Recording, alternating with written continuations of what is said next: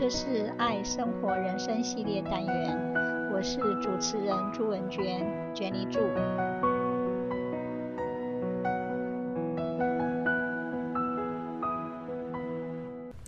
Mr. Tsai loves eating. Just eat it. Mr. Tsai loves eating. One day, he walked into the restaurant, ordered soup, and the waiter brought it to him right away. As soon as the waiter walked away, Mr. Tsai yelled, Sorry, I can't drink this soup. The waiter brought him another bowl of soup, but he still said, Sorry, I can't drink this soup. The waiter had to call the manager. The manager nodded respectfully to Mr. Tsai and said, Sir, this soup is the best in this shop and it is very popular with customers. Why couldn't you be satisfied? I mean, where is the spoon?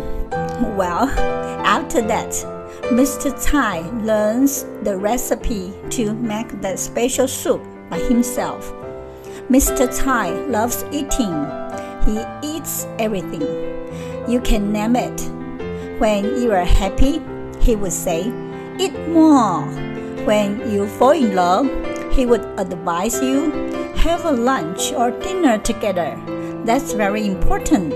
So, what is Mr. Tsai's philosophy of life? Just eat it. Mr. Tsai would claim that when we make friends, we eat. When we celebrate anniversaries, we eat. When we deal with things, we eat. When we have our own business, we eat. Even when we are busy, Mr. Tsai would warn us eat first, work later.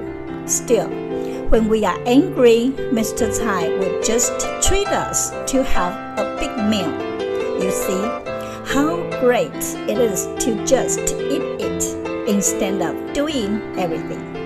Actually, Mr. Tsai would go everywhere to find good food. He loves to spend money on food. He insists that we can have a broken heart if it is inevitable, but we certainly cannot hurt our stomach. Then Mr. Tsai learns to cook food. He often cooks lunch and dinner for his family members, relatives, and friends. Further, Mr. Tsai enjoys eating food.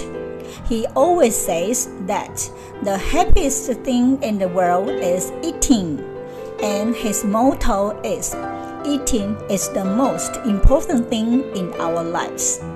His words go on like that. When you eat, you can talk. When you eat, you can sleep. When you eat, you are healthy. When you eat, you have no worries. When you eat, you solve the problems. Even the students eat their homework. Why? Because the teachers says to them that the homework is a piece of cake. In fact, we only have two choices in our whole lives to eat or not to eat. To eat or not to eat? That is the question. To eat, we live. Not to eat, we die. Mr. Tsai meditates all the time, as far as I know. His friends always ask him, What do you focus on during meditation? Mr. Tsai would answer, Can you tell me what kind of situations we won't eat? Whenever and wherever we are, we all need to eat. Most of the time, in his thoughts, 99% of the time, Mr. Tsai has no idea what to eat and how to eat. So he needs to meditate on food. Sometimes I ask him, Mr. Tsai, what do you think right now? I am always thinking of eating. Just eat it. Thanks for listening. Bye bye.